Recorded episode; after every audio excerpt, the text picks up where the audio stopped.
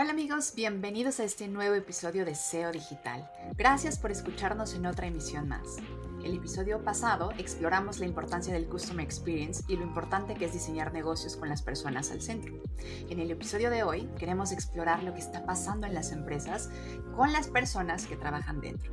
Queremos hacerlo desde una perspectiva un poco más divergente, desde la creatividad. Por ello, hoy tenemos un invitado que tiene una gran trayectoria en estos temas y que sin duda nos dará mucha luz sobre cómo trabajar en una cultura de la creatividad hacia el interior de nuestras empresas.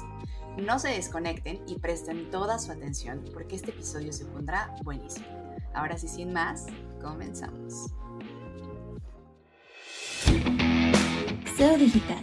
Tecnología, negocios, marketing online, expertos y mucho, mucho más un espacio pensado para ayudar a dueños, directores y gerentes de marca a tomar mejores decisiones. Conduce Luis Vadillo, Cristina Pineda y Andrés Costes. Patrocinado por MSK, expertos digitales. En 1973 nació Dharma Jeremy Butterfield en Londres, Canadá. Vivió con sus papás en una comuna hippie hasta los 7 años y a los 12 años cambió su nombre a Stuart Butterfield. Se graduó de filosofía y consiguió una beca para un máster en psicología cognitiva en Cambridge. Después de años de trabajar en medios digitales, dirigir algunos grupos de diseño, en 2004 fundó Flickr, sí, esa plataforma para subir fotos, que luego compró Yahoo en 2005. Así llegamos al 2009, donde Stuart, junto a otros tres socios, crean Tiny Speck, una empresa de videojuegos que lanza Glitch, que no consigue suficiente audiencia y resulta ser un fracaso. Pero mientras diseñaban ese juego, el equipo también creó un chat interno para hacer más eficiente el trabajo y la comunicación en la empresa. Con el tropiezo del juego decidieron centrarse en esa herramienta y así en agosto de 2013 se lanzó la beta de Slack, consiguiendo un registro de 8.000 clientes en las primeras 24 horas. En 2014, TinySpec cambió su nombre a Slack Technologies y para el 2020, Salesforce lo compró por más de 27 mil millones de dólares. Para ese momento, la plataforma ya tenía más de 12 millones de usuarios activos al día, presencia en 150 países y donde 65 de las top 100 empresas de Fortune usaban Slack. Vaya dato y qué tema tan interesante para platicar el día de hoy en esos procesos de transformación que a veces podrían sonar a errores en el mundo de la cultura corporativa y que creo que de los errores podemos aprender mucho. Pero bueno, hoy ya lo adelantaba Chris, tenemos un invitadazo de lujo, Alejandro Norniela. Alejandro, muchas gracias por estar por aquí. Alejandro es de formación profesional eh, dedicado al diseño gráfico, pero tienes maestría por la Universidad Antonio de Nebrija en máster en publicidad, has estado en el mundo académico, has estado eh, en el mundo de la creatividad. Eh, en diferentes universidades en México, en España, ahora mismo está conectado desde España y donde te he conocido y donde he tenido la fortuna además de estudiar contigo, es en este emprendimiento como cofundador y director de la Academia Mexicana de Creatividad, en, conjunto también con otro grande de la publicidad, con, Raúl Cardós. Alejandro, gracias por haber invitado, has aceptado esta invitación y muchas gracias por estar aquí. Al contrario, Luis, gracias a ustedes por, por la invitación. Es un placer estar aquí con ustedes. Muchísimas gracias Alejandro y, queremos aprovechar esta sesión para dejarte brillar a ti, para sabemos que, híjole, los temas de la creatividad siempre eh, cuando platico con clientes, con empresarios, con dueños de empresas, pareciera que eso es algo que está fuera de nuestras organizaciones y parece que es algo que, no encaja en, el día a día de una empresa. Este podcast va dirigido bastante para empresas y me gustaría comenzar haciéndote una pregunta, mi querido Alex es que hace diferente la alta dirección en las organizaciones que tú consideras que son creativas. ¿Qué es lo que tú has podido percibir? Porque además sé de primera mano que trabajas con muchas marcas y con muchas empresas AAA, que no solamente es mundo de agencias quien está en la Academia Mexicana de la Creatividad. Sí, en la academia eh, la verdad es que la gran mayoría de nuestros clientes son compañías que no tienen que ver directamente con el mundo de la publicidad, compañías que algunas tienen relación con el mundo del marketing, la comunicación, la innovación, el diseño, etcétera. Pero también tenemos a muchas compañías que vienen de otros territorios. Y para mí, desde mi visión personal y tal y como fundamos la academia, eh, la inspiración viene, un poco basado en que la, creatividad es una herramienta que todos tenemos, es una herramienta que nos ayuda a solucionar y a resolver problemas eh, y necesidades. Y las empresas, todas, sin ninguna excepción, tienen un montón de problemas y necesidades. Con lo cual, para mí, la, creatividad es una, una de las habilidades más importantes en cualquier compañía. Con respecto a lo que preguntas del tema de la alta dirección y cómo ellos apuestan o cuál es el valor diferencial, en primer lugar te diría eh, que estos directivos se rodean de los mejores. Nunca tienen miedo de verse opacados y se rodean por un grupo de personas lo más valiosas, lo más talentosas. Me atrevería incluso a decir que si son mejores que tú, es uno de los claves fundamentales. Es decir, el primer punto es rodéate de los mejores. El segundo punto, y antes lo platicábamos, eh, antes de iniciar esta plática con, con Andrés, es un poco ser capaz de crear un ecosistema en el cual eh, primero el error sea parte natural del proceso. Hay muchas compañías donde el error está muy penalizado y eso lo que, lo que conlleva es que el, territorio de exploración o de experimentación se limita al mínimo y muchas compañías al, tener ese, miedo tan atroz a equivocarse, lo único que hacen es eh, repiten una y otra y otra vez lo que ha funcionado antes, que en ocasiones, y creo que la pandemia lo hemos visto más claramente que nunca, no necesariamente lo que antes funcionaba, ahora va a funcionar de Entonces, yo creo que también otro de los grandes diferenciales de estos directivos o de estas compañías es que también en sus equipos no solamente es gente talentosa, sino que es gente muy diversa. Es decir, el trabajo en equipo, que es, desde mi punto de vista, probablemente una de las claves de cómo las compañías van progresando, estos equipos cada vez tienen que ser más transversales es decir, juntar a perfiles lo más diversos posibles para ver cómo esos pensamientos creativos son capaces a eh, transformar la realidad, a generar ideas disruptivas o ideas innovadoras. También creo que es importante que el clima, el clima de, trabajo, se genere una confianza donde las opiniones de todos y de todas son valiosas. Es decir, los buenos y los grandes directivos no eh, censuran ideas, sino que las van potenciando incluso las que suenen más, más disparatadas o las que suenen más alejadas eh, de los objetivos o de la estrategia de la compañía, hay que reflexionar sobre ellas y darles al menos el potencial valor de ser buenas ideas. Porque al final no hay buenas o malas ideas, lo que hay son ideas que son capaces de resolver problemáticas. Esto también nos lleva muy bien mucho a, a entender cuáles son sus objetivos, hacer como una retrospectiva para entender bien la estrategia de la compañía hacia dónde estamos marcando para que todos vayamos y todo el mundo sea consciente y todo el mundo entienda cuál es el rumbo a seguir. Eh, para que también seamos capaces de, en este clima de confianza, como decía al principio, de experimentar, de explorar nuevas vías.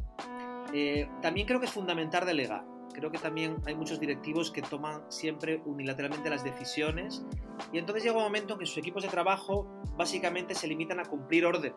Yo creo que la importancia de un nivel directivo cuando te rodeas de gente muy talentosa es dejarles operar a ellos, es dejar que ellos también asuman decisiones, asuman responsabilidades y como decía antes, no se trata de permitir el error por el error, se trata de reivindicar el error como una parte fundamental del proceso de aprendizaje y las compañías tienen que estar en, constante aprendizaje. Y la última, Luis, te diré, desde mi punto de vista, eh, que los grandes directivos y las grandes compañías que están cada vez generando más disrupción tienen una apuesta total por la formación creativa. Entienden que la innovación, el pensamiento estratégico, el pensamiento innovador, la disrupción y el pensamiento creativo, entre otras muchos, son los rasgos que diferencian a unas compañías de otras y en ocasiones hay que potenciar esa formación para estimular, desarrollar y potenciar el talento creativo de todos los compañeros. Oye Alejandro, y en esta... Oye, y a propósito... Ah, adelante. Bueno, iba, iba a sacar una, una frase sobre esta parte de la, de la innovación y esta constante capacitación en, creatividad. Recuerdo que hay una frase parafraseando, no recuerdo las, las, palabras exactas, que era, para inventar el foco no fue agregarle algo nuevo a la vela, sino fue tiras la vela y, y partes de cero para, para, desarrollar esto. Aquí mi pregunta es, ahora yéndonos al lado oscuro, ¿qué crees que es lo que mata la creatividad en las organizaciones? Así. Mira, creo que lo que mata la creatividad es el miedo. El miedo en su máxima expresión, el miedo hay que, hay que aprender a convivir con el miedo. El miedo no es una cosa necesariamente negativa, lo que es negativo es entrar en pánico porque te bloquea. Pero el miedo te ¿Pero miedo a equivocarte? El miedo a equivocarte, Luis, es desde mi punto de vista el gran enemigo de la creatividad. El gran enemigo de las ideas y el gran enemigo del progreso en general. Porque, de nuevo, creo que el, cuando corporativamente, empresarialmente, cuando tenemos miedo a, a, cometer nuevas ideas, nuevas estrategias, desarrollar nuevos productos, etcétera, etcétera, seguiríamos, como decía Andrés, seguiríamos con la, con la vela.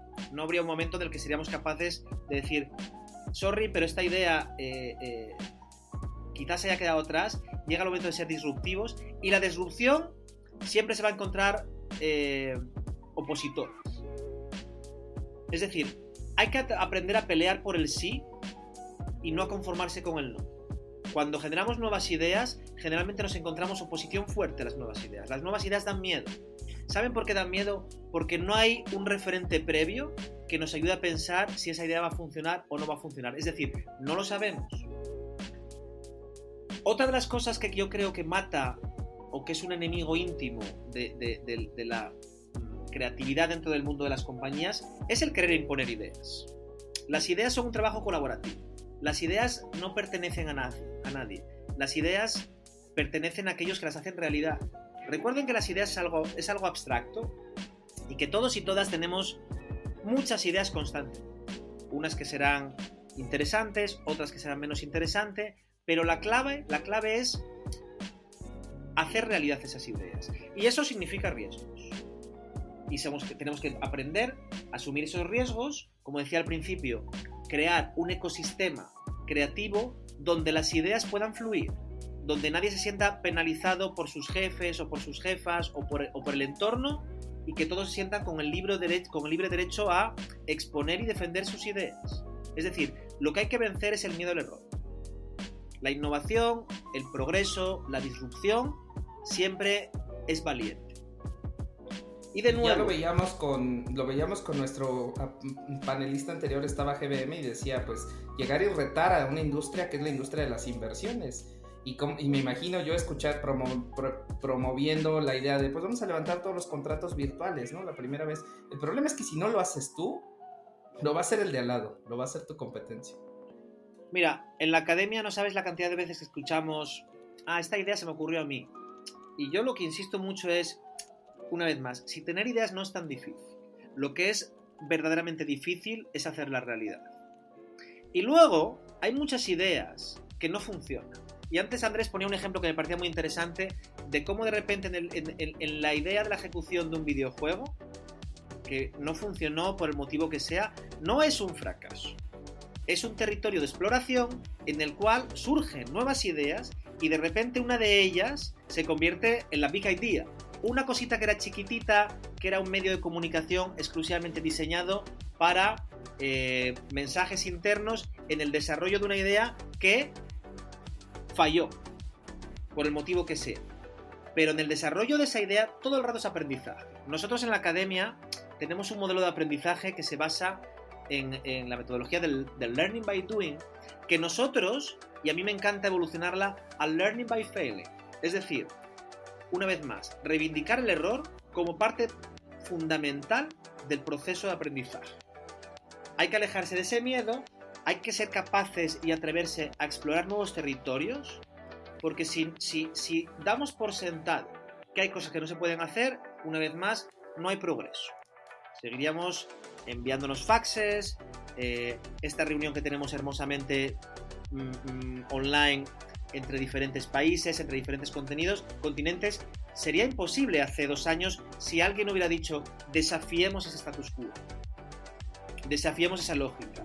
Y una vez más, Andrés, respondiendo a tu pregunta, lo que para mí mata la creatividad, lo que para mí es el enemigo último de la creatividad, es la falta de curiosidad de querer seguir formándote, de querer seguir aprendiendo, de querer seguir profundizando en el pensamiento, de querer eh, en realidad ser mejor profesor. A veces nos encontramos desgraciadamente con perfiles eh, que dicen, no, yo ya, yo ya lo sé todo, no tengo nada que aprender. Ese es el gran enemigo. la falta de curiosidad, la falta de ambición intelectual, la falta de ganas de, y a ti Luis, yo recuerdo tenerte en la, en la escuela como CEO de una compañía. Y con tu humildad y con tu... No, y aprendiendo cosas impresionantes. Y justo en ese tema que conectabas de la diversidad, ¿no? Porque la diversidad, si todas las personas van a pensar como yo pienso, seguramente nos vamos a equivocar todos de las mismas maneras que yo me iba a equivocar. Entonces yo soy un creyente de esa metodología y lo viví de primera mano. Ajá, 100% de acuerdo porque al final, construyendo sobre lo que tú dices, me gusta mucho cuando la gente pelotea ideas o, presenta proyectos como a sus jefes y siempre hay como, me gusta la idea, pero yo no, no me gusta ese pero. Lo que me gusta es, me gusta tu idea y además y construyo sobre sumo sobre ella. Y lo que tú dices, Luis, eso es muy cierto, Chris, porque además cuando somos capaces a rodearnos desde la seguridad, con perfiles que nos van a decir, no estoy de acuerdo contigo, Luis, tengo una idea diferente, tengo una, forma de pensar diferente, esto nos ayuda a desafiar la lógica y nos, nos ayuda como a, una vez más, a explorar nuevos territorios, a no ser conformistas. Lo que ya existe está bien, pero desde mi punto de vista, lo más interesante es lo que está por llegar. Alejandro, partiendo de esto, los líderes deben de ser entonces los primeros rompemiedos, o sea, son los que se tienen que quitar primerito los miedos para poder dejar que empiecen a pasar esas ideas. Y quiero retomar esto último que decías, porque creo que el patrón que hemos estado viendo a lo largo de estos episodios, cuando nos toca entrevistar a, a personajes muy importantes dentro de las empresas, es que todos hablan de esto, de quitarse el miedo y tomar riesgos. ¿Qué recomendaciones podrías darle a estas personas con estos perfiles para quitarse ese miedo y empezar a dejar que pasen esas ideas.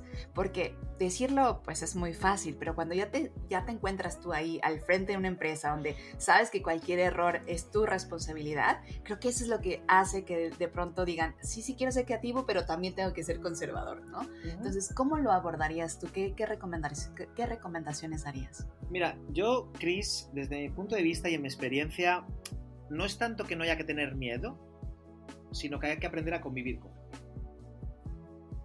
Yo, y me alejo de lo que ah, hago en mi día a día em, dirigiendo una escuela de creatividad, a mí me gusta mucho bucear, estoy aprendiendo últimamente a bucear a mucha profundidad. El otro día estuve en unos cenotes en Tulum a 50 metros de profundidad buceando. El miedo no se elimina, el miedo está ahí. Lo importante y lo valioso es aprender a convivir con él. El riesgo está ahí, el riesgo es inherente a la naturaleza del ser humano. Salimos de casa desde, desde tiempos ancestrales, el riesgo siempre ha estado ya. La clave es aprender a convivir con él. Y de nuevo, no entrar en pánico porque el pánico te paraliza. Recuerden que hace dos años nos llegó una pandemia inesperada por todos, nos tuvimos que quedar en casa, tuvimos que reinventar la forma de trabajar, de estudiar, de colaborar, de absolutamente todo. Y hubo algunas compañías, hubo algunas escuelas, hubo algunos entornos, entraron en pánico, se bloquearon y desgraciadamente ya no están, no las personas, me las, las, estructuras empresariales no, no, no fueron capaces de sobrevivir. Otras, en cambio, nos adaptamos muy rápido y en positivo. Es decir, aprender a convivir con ese. Lo segundo que diría con tu pregunta eh, es que frente a las nuevas ideas, el desafío de las nuevas ideas siempre está el riesgo de lo inesperado. Una idea nueva, no sabemos si va a funcionar, no sabemos si va a fracasar, no sabemos el resultado que va a tener. Para mí lo interesante es, prototipa, desarrolla tu idea, es decir, haz la realidad. Equivócate rápido, aprende rápido y repite el proceso. Ahora alguien me dirá, bueno, es que hay cosas en las compañías que si me equivoco, eh, las penalizaciones son enormes, pierdo clientes, pierdo cuentas, pierdo dinero. Estoy de acuerdo, por eso a veces se puede prototipar. No le quiero decir a, al banco multinacional que de un día para otro cambie una cosa muy loca y diga, vamos a hacer desaparecer las tarjetas de crédito por solamente bitcoins. No, no, no, no quiero que se malinterprete. No necesariamente los cambios tienen que ser en gran escala, pero se puede prototipar, se puede desarrollar ese prototipo, es decir, implementarlo. Las ideas uno no sabe si funcionan o no funcionan hasta que las hace real. Mientras tanto son especulaciones. Entonces, tú quieres hacer, ustedes imaginan, y voy a otro ejemplo, ustedes están imaginando tienen una idea increíble para hacer una película y se la quieren vender a Netflix. A lo mejor Netflix no quiere correr el riesgo de desarrollar una película de un autor que es desconocido, que le va a costar muchos millones de dólares, pero a lo mejor pueden hacer un podcast, como estamos haciendo ahora. A lo mejor pueden hacer un cortometraje, como, como, como sucede. A lo mejor pueden hacer un piloto, como sucede en el mundo de las series. Es decir, hazlo en chiquito, pero hazlo. Lánzalo, implementalo, a ver qué sucede. ¿Que es todo un desastre? Ok, ¿qué aprendimos en ese camino? Ese aprendizaje, repitamos el proceso e iniciemos de nuevo. Prototipa de nuevo, pero prototipa mejor. Lo que quiero decir es, si nos paramos todo el tiempo hasta que las ideas tengan como un test a prueba de balas, nunca las vamos a implementar. Porque las ideas siempre son susceptibles de mejorar y de mejorar, siempre vamos a encontrar fallas, siempre vamos a encontrar... Para eso existe, y en el mundo de la tecnología es muy habitual, las, las, las fases betas, ¿no? Donde uno arranca ¿Y qué sucede? Que están llenas de cagadas, que siempre hay errores, que hay cosas que se pueden mejorar, que hay cosas que no funcionan, que se rompen, que se... No pasa nada, es parte de ese proceso de aprendizaje. Piénselo de la siguiente manera. Los niños pequeños, antes de correr, ¿qué hacen? Patean, cuando tienen cierta confianza se incorporan, cuando ya caminan un poquito despacio, agarran más confianza, caminan más rápido, hasta que llega un momento en que ya corren como el viento. En el camino, ¿cuántas veces se caen? 200 millones de veces. ¿Qué es lo que hace que ellos continúen desarrollando ese proceso de aprendizaje? Que no tienen miedo. Y si lo piensan, y déjenme hacer otra analogía, si lo piensan, tirando del hilo de los... Yo no tengo niños, pero, pero, pero me interesa desde el punto de vista pedagógico. Los niños chiquitos, y ustedes, si alguno de ustedes son papás o, o, conocen a gente que sean papás, verán que los niños pequeños preguntan y preguntan y preguntan y preguntan porque no tienen un filtro, ¿verdad? Incluso los papás piensan, coño, qué listo es mi hijo que, pregunta y pregunta, porque asociamos la pregunta a la curiosidad, es decir, a la inteligencia. Pero llega un momento, a partir de la postadolescencia o a partir de cierta madurez, donde si yo pregunto algo y voy a una junta, me salto al, mundo empresarial, si yo en una junta pregunto algo, parece que mi pregunta es sinónimo de ignorancia, es decir, parece que soy tonto por preguntar porque no lo sé. Piensen la diferencia. ¿Qué creen que es más inteligente? ¿Desafiar el mundo que te rodea a base de preguntas? ¿O por miedo a parecer ignorante, no conocer cosas, pero tampoco seguir insistiendo en las preguntas? Eso es lo que sucede en el mundo de la empresa. A mí me parece espectacular ese ejemplo y, me parece espectacular porque tengo una niña pequeña, justamente y dices, pregunta cosas así.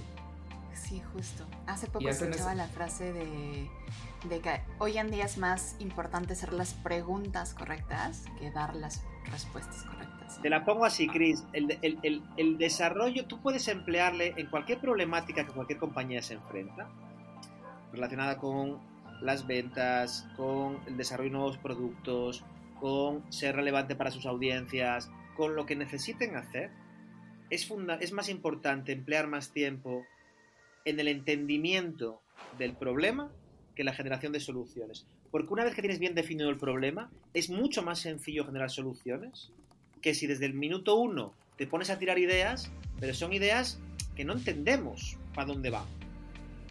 Y esto me lleva a otra reflexión que últimamente me, inquieta mucho, que es ese cambio de paradigma de la cultura del conocimiento versus la cultura del entendimiento. Es decir, para mí, y ya un poco concluyo este punto de, cómo, cómo, decías, cómo se puede eh, idear de una forma diferente o cómo se puede convivir con este riesgo, etcétera. La clave no es en conocernos. Hay muchas compañías que se obsesionan con la data y la data y la data la data es fundamental en la interpretación de la data, es decir, en el entendimiento, no en el conocimiento. Es importante entender la naturaleza de las cosas, de tus clientes, de tu entorno, de tu contexto, de tu competencia, de tu propia compañía, de tu esencia. Hay que entender, no hay que conocer. Hay que entender por qué. Porque si tú entiendes el mundo que te rodea, vas a ser capaz de detectar problemas y de detectar necesidades y entonces tus ideas van a estar focalizadas para resolver esos problemas y esas necesidades. Wow. Totalmente de acuerdo y con esas buenas preguntas. Eh, me, gustaría hacerte una pregunta adicional en este propósito, en este, en este comentario que hacías de la diversidad. Em, y sé que las profesiones, el, sexo o, las identidades de las personas no, no es algo que precisamente juegue a, tu favor o en tu contra eh, en el mundo de la creatividad, pero quisiera yo preguntarte si tú te encontraras en este momento al frente de una transnacional que tienes que cambiarle porque está yendo hacia abajo, eh, porque está golpeadísimo por unicornios, por tech más algo, ¿no? El que tú me digas fintech, martech, lo que sea. Eh, ¿Cómo buscarías una composición de un equipo que esté enfocado a la creatividad, a la resolución de problemas, este learning by doing, learning by failing?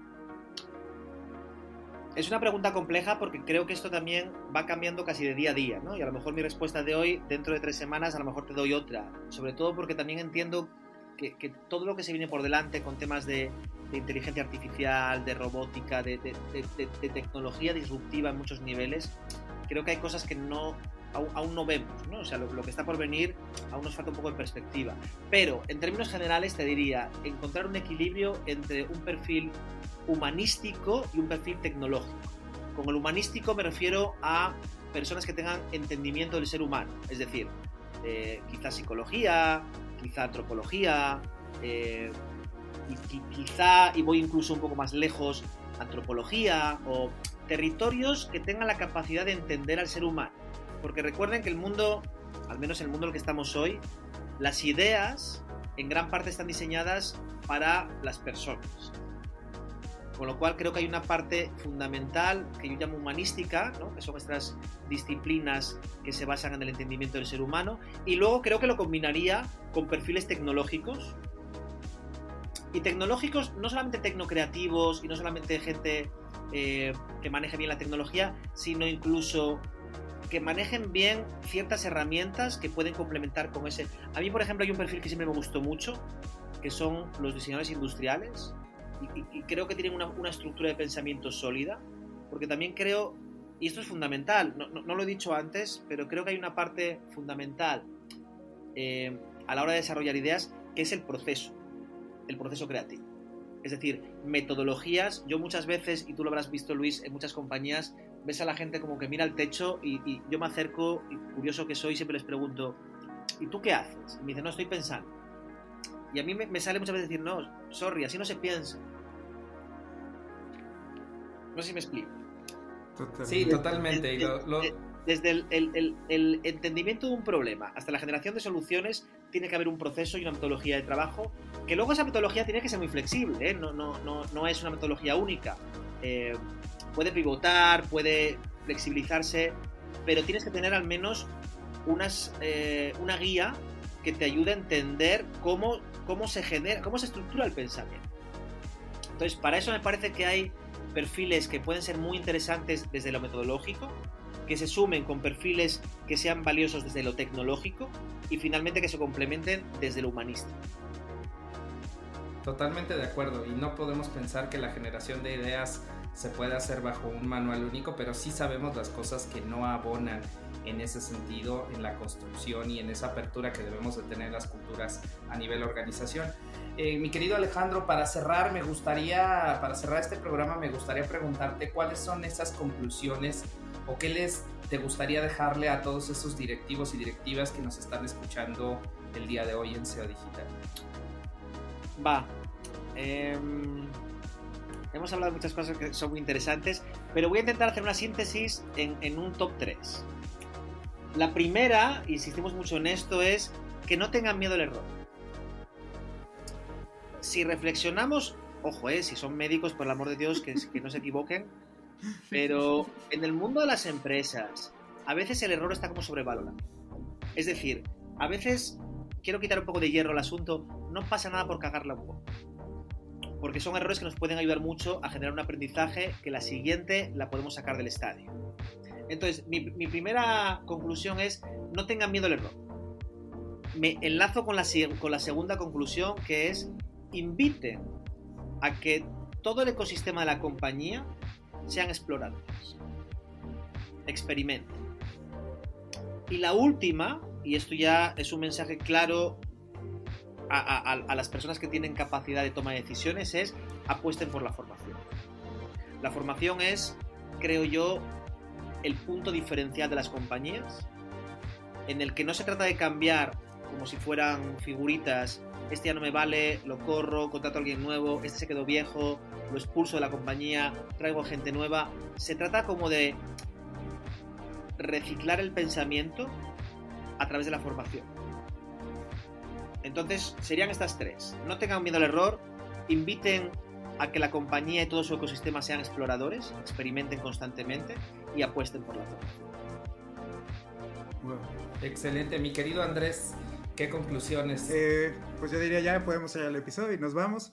Pero, este. Oye, eh, eh, voy a robarte la palabra porque me recuerda mucho. Hay un video de una psicóloga española que da una plática, está en YouTube. Será unos 15 minutos y ha sido como Alejandro el día de hoy. Uno de los comentarios decía: Esto es una ráfaga de ideas. Necesito volver a ver el video 22 veces. Decía así un video de YouTube.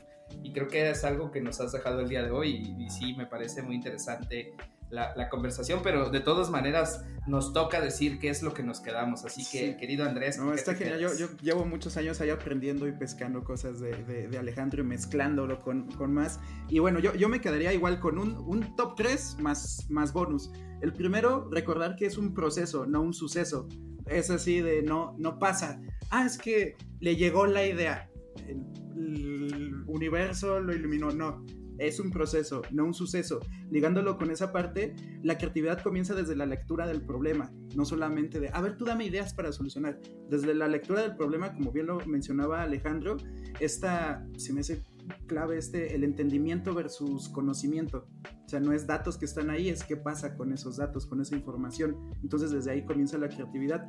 Y el tercero es eh, algo que lo he platicado internamente en la agencia, que me encantan estos equipos transversales y también personas que no vienen de la industria obvia. Es decir, eh, he conocido programadores que estudiaron filosofía, ¿no? O, este, o qué pasa si incluyes en tu equipo a un historiador, o qué pasa si incluyes, o sea, literalmente traen otras vivencias, otra experiencia, entonces esa, esa diversidad en tantos planos suma. Y aquí el, bonus creo que en, la, en estas frases que existen en la industria es retar el es que así se hace, es que así se ha hecho, es que así es esta industria. Por cambiarlo por, por sesiones creativas tal vez donde en lugar de decir así se hace aquí, cambiarlo por un escuchas la idea y dices Sí, y algo así, algo traído del teatro y de la improvisación, creo que eso nutriría bastante y con eso, con eso me quedaría. Muchísimas gracias, querida Cristina. Gracias. Todos, todos disfrutamos mucho esta sesión, Alejandro. De verdad, muchas gracias. Pero yo sé que Costes está así. ¡Wow! Estoy platicando con, ¿sabes? Porque te, te admiran mucho y, como te comentaba hace rato, pues muchas de las cosas las utilizamos de hecho en la agencia, en la metodología y todo eso. Entonces, yo me quedo Primero, me encantó mucho lo primero que dijiste, todos somos creativos, o sea, es parte de nuestra naturaleza. A veces hacer esa segregación dentro de las empresas de el equipo creativo, ¿no? Y ustedes y ellos, etcétera, creo que eso también es parte de lo que nos puede llegar a limitar. Entonces, creo que todos somos creativos, es una de las cosas más importantes. Segundo, creo que tienes toda la razón en el, en el, sentido de decir convivir con el, con el miedo. No se va a ir el miedo, tenemos que aprender a encontrar esas maneras. Y creo que en el encontrar esas maneras es donde surgen justo esas chispas de creatividad, ¿no? Entonces me, me quedo con eso. Me encantó también lo de prototipar, hacer las ideas, aunque sean pequeñito, porque la idea es de quien la hace, no de quien la piensa, ¿no? Entonces todos los que nos están escuchando ahorita, que tienen estos perfiles eh, C-Level, pues la, mayoría de las veces lo que quiere es ejecutar y empezar a ver resultados, ¿no? Pero no va a pasar hasta que justo no dejen que se prueben las ideas. Y em, me gustó esta parte de, eh, no, no, no, la había escuchado mucho antes, pero estos perfiles tecnocreativos, que como decía José, tal vez se pueden ver transversales, pero ya todos deberíamos tener esas competencias dentro de, ¿no? Ya dejar de separar estas cuestiones de tu tecnología, tu creatividad y todo, sino que empezar a integrar eso en un mismo perfil. Entonces, pues me, me quedo con esa parte. Muchísimas gracias. Yo quisiera cerrar con una frase y es eh, la creatividad es negocio. La creatividad genera disrupción, genera nuevos modelos de comercialización, genera ingresos, genera estabilidad y podría generar incluso hasta desarrollo a nivel país. Pero no es como a ver qué se me ocurre, no es sentarme a pensar debajo de una luz blanca, es parte de un proceso y creo que es importante apostarle a ese proceso con metodología, con estructura, con un proceso formativo y con un proceso que impulse la diversidad de la composición de sus equipos. Eh, y creo que parte fundamental de lo que se hace se puede seguir haciendo. Y para cerrar, me gustaría, querido Alejandro, que nos compartas dónde te podemos encontrar, dónde seguimos en internet, cómo nos enteramos de los cursos que tienen. Este, sé que no es comercial, pero creo que vale mucho la pena. Nosotros hemos tomado estos cursos y queremos acercárselos a, nuestros clientes. Bueno, antes que nada ha sido un privilegio, me lo he pasado muy bien. Eh, agradecer también a, Fernando que está ahí en el panel de control y a Andrés, Chris y Luisa. Ha sido, ha sido un placer, se me ha pasado muy rápido y me lo he pasado muy bien. Eh, Mira, yo no tengo redes sociales, vivo muy feliz sin ellas, eh, pero la escuela la pueden encontrar muy fácilmente en nuestra página web que es www.laacademia.mx. Y en realidad yo creo que nos encuentra muy fácil la Academia Mexicana de Creatividad, que nos googleen, tenemos creo que bastante presencia en, redes, eh, y sobre todo nuestra página web que acabamos de hacer ahora nuevita con, con mucho contenido, mucho contenido interesante. Cuando antes tú decías, Luis, que, la creatividad es negocio, 100% de acuerdo, construyo sobre eso y te digo que desde mi punto de vista la creatividad eh, es el principal motor de progreso. Tanto de una compañía personalmente como de un país, estoy 100% de acuerdo. Y la potencia de un país a veces se puede medir por, el potencial creativo e innovador que tiene. Entonces, a todas las compañías que estén interesadas en, crecer, eh, desde diferentes ángulos, por supuesto, de los territorios estratégicos, de innovación, de creatividad, de disrupción, de futuros. Eh, pues que nos busquen. Mi correo es alejandro y feliz de poder sumar a más gente a nuestra, escuela. Alejandro, muchísimas gracias. Cris, Andrés, Costes, gracias por estar aquí. Esto fue SEO Digital. Recuerden que si tienen comentarios o sugerencias nos pueden escribir a seodigital.mck.agency. Esto fue SEO Digital y nos vemos dentro de ocho días. Muchas gracias. Gracias, gracias Alejandro. Bye. Hasta luego. Bye bye. SEO Digital. Tecnología, negocios, marketing online, expertos y mucho, mucho más. Un espacio pensado para ayudar a dueños, directores y gerentes de marca a tomar mejores decisiones. Conduce Luis Vadillo, Cristina Pineda y Andrés Costes. Patrocinado por MSK, Expertos Digitales.